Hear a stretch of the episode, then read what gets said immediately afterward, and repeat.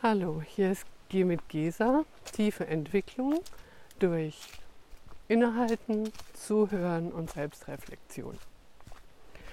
Ich würde heute gerne mal über ein Thema sprechen, ähm, das heißt Lampenfieber oder Auftrittsangst und wie das damit zusammenhängt, dass wir ähm, auch noch nicht so lange von den Bäumen runter sind.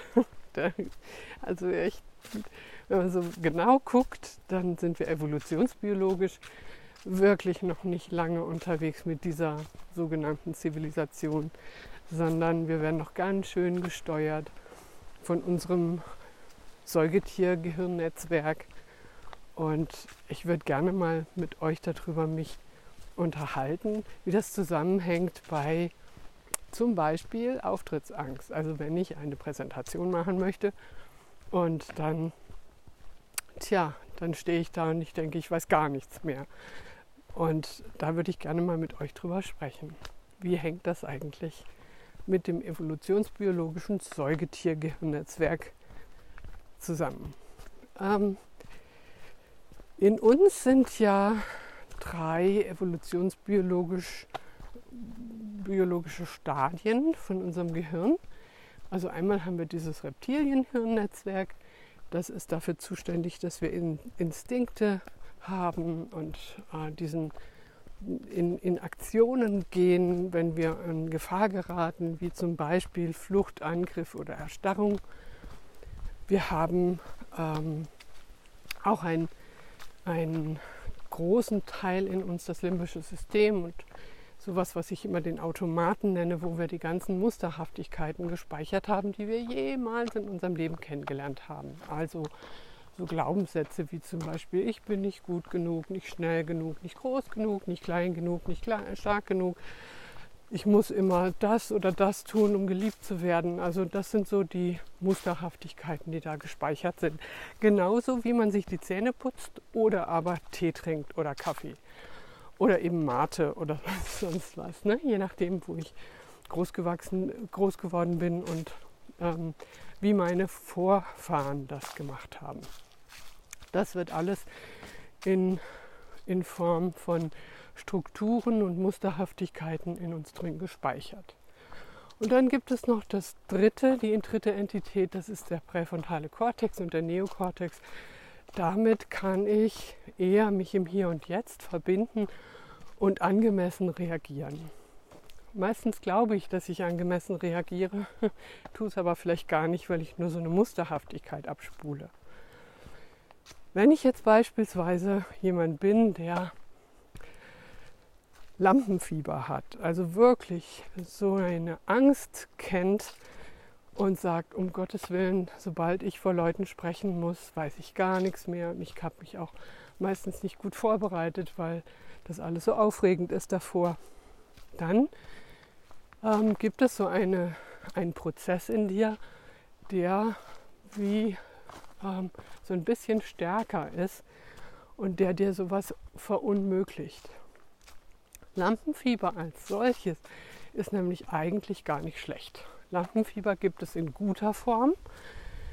Das ist etwas, was so ein höheres Erregungsniveau produzieren kann. Und da fange ich dann an, so richtig gut zu werden, mich so richtig gut vorzubereiten, weil, und jetzt kommt wieder die Musterhaftigkeit da rein, ich muss mich ein bisschen außerhalb meiner Komfortzone bewegen.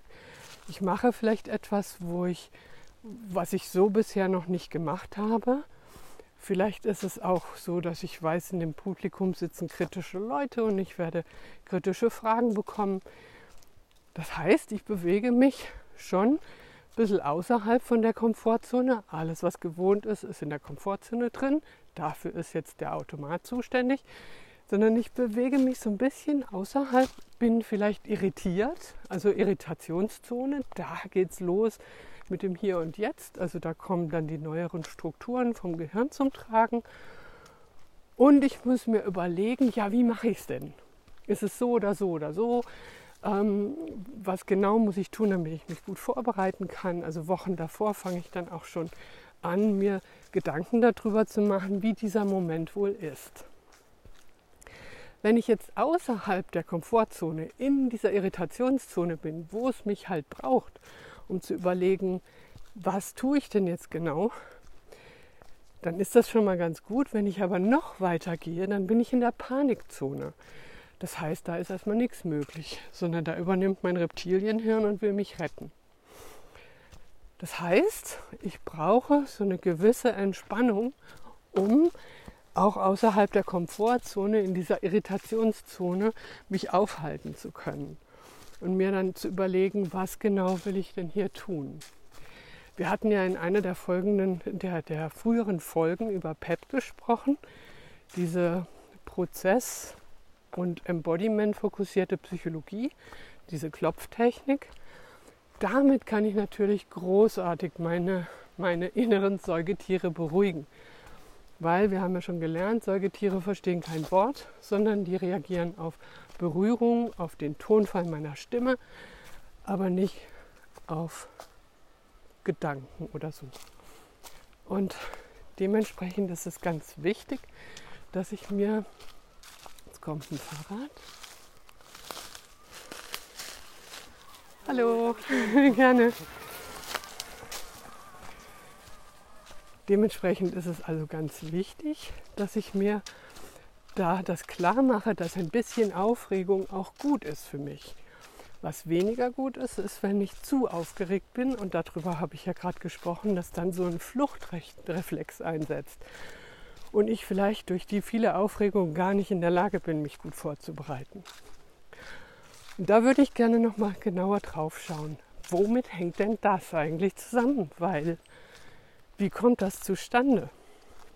Und so was ich darüber so denke, ist, es gibt in uns ja zwei Tendenzen eine, und das ist ein, ein ganz, großer, ganz großes Bedürfnis in uns, ist, dass wir in der Gemeinschaft sein wollen. Wir wollen uns zugehörig fühlen. Wir wollen gar nicht alleine auftauchen. Wir wollen in der Sippe bleiben, weil da ist es sicher. In dem Moment, wo ich vorne stehe zum Beispiel oder in irgendeiner Form sichtbar werde, ist es Essig mit dieser Gemeinschaftsnummer, weil ich tauche ja auf. So. Das heißt in dem Moment, der andere Wert, den ich habe, die, das Autonomsein, nimmt Überhand.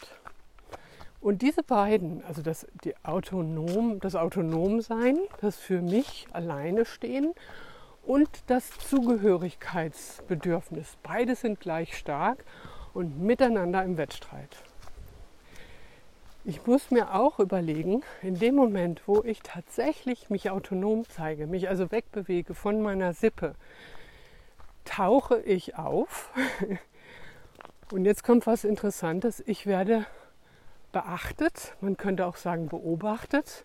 Und ich weiß nicht, ob ihr das kennt, aber wenn ihr durch die Straßen geht und irgendjemand beobachtet euch, dreht ihr euch nicht auch um und überlegt, hey, wer guckt mich denn gerade an? Also irgendwas in uns ist höchst wachsam und, ähm, und kriegt das mit und kriegt Angst. Das ist nämlich das Thema, weil wenn wir so auftauchen aus der Masse oder wenn wir beobachtet werden, früher, und ich meine jetzt hunderttausende Jahre vorher, wenn wir beobachtet wurden, dann hieß das immer, entweder sind wir gerade Beute oder irgendjemand will uns überfallen als ein anderer Mensch, ein anderer Stamm, wie auch immer. Wir sind auf jeden Fall in Gefahr.